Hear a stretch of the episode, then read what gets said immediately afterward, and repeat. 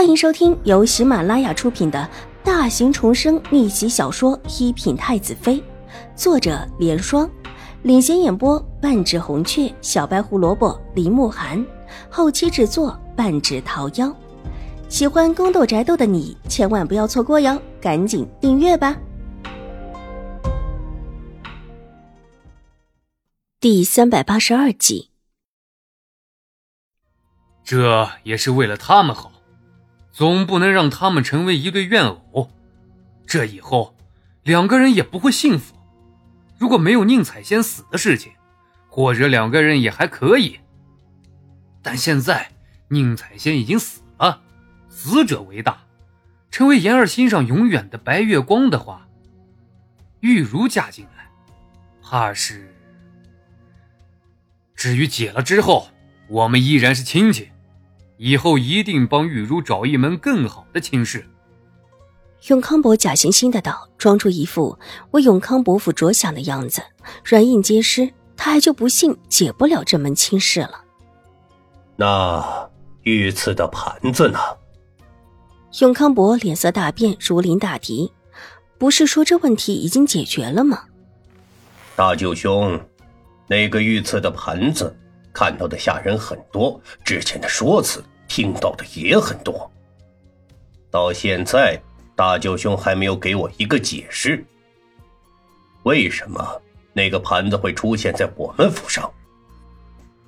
说是作为聘礼，但聘礼的单子上并没有，而且这盘子上面还有一道很久以前留下的裂纹。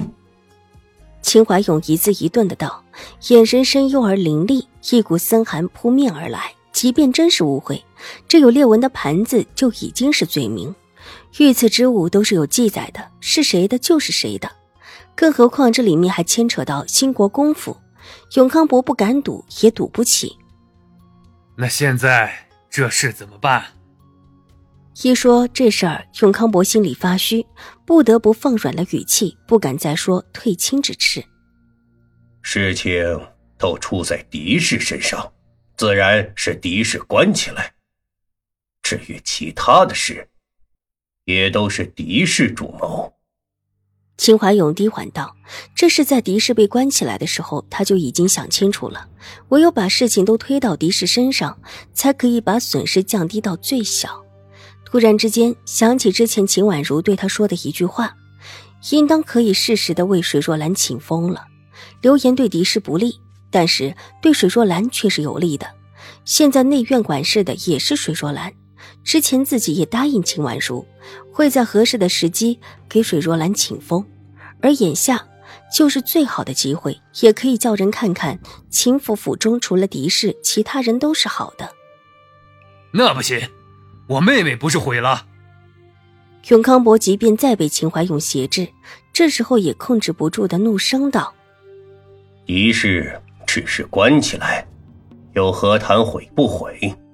等这件事情过去之后再说，并不是没有机会出来了。这事过了是多久？自然是没了风声，越快越好。”秦怀勇唇角勾了勾，他当然不会对永康伯明言，他是没有打算把狄氏放出来，不但没打算，而且还想把狄氏的诰命转到水若兰的身上。相比起正怀着孕却还在操持家事的水若兰，这个惹得差一点让整个秦府都受牵连的狄氏，实在是让秦怀勇喜欢不起来。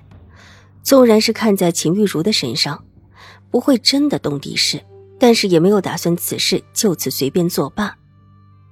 什么时候会没风声？这种事现在闹成满城风雨的样子，这接下来不但会有风声，而且还有可能会延续到你的身上。你就真的一点都不着急？永康伯沉着脸道：“他急，他很急，不是真的替秦怀勇担心，而是替自己。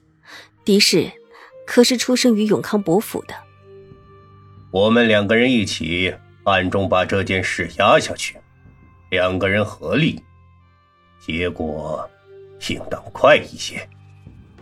秦怀勇知道永康伯担心什么，也没有拆穿他，安抚了他一句之后，又淡淡的加了一句：“不这样，又如何呢？一句话说的永康伯哑口无言。现在的这种情况下，的确是只能够努力的先压下流言，否则其他说什么都是错的。好，就这么办。但是你可别忘记了，那是我妹妹。如果真的有个三长两短，我母亲可是会不顾一切的。永康伯站起身来，咬了咬牙，色厉内荏的威胁秦怀勇。表示，如果秦怀勇真的对狄氏不利，永康伯就跟他鱼死网破。放心，玉茹还要嫁进永康伯府。秦怀勇站起来送客，这话算是安抚了永康伯。阴沉着脸冷哼一声，不再说什么，转身拂袖而去。今天到宁远将军府的目的，一个也没有实现，想起来也是憋屈的很。秦怀勇站在大厅里，没有送他出门，只是看着他的背影，眸色意味不明。接下来的事情越发变化的叫人看不懂。先是有御史弹劾秦怀勇娇气不严，说这样的女子又岂会告密？刑部那里已经有车夫的证词过来，但是想提审这位狄夫人却有些麻烦，于是这事也呈上来。狄氏再有不是，也是有告命的夫人。又岂是可以随便被提上堂的？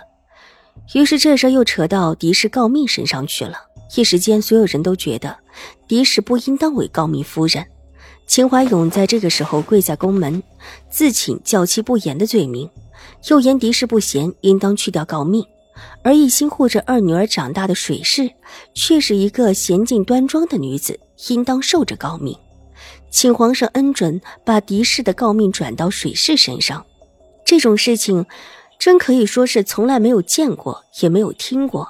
秦怀勇跪在宫门之处，宫中皇上久久未传信出来，于是他便继续跪着。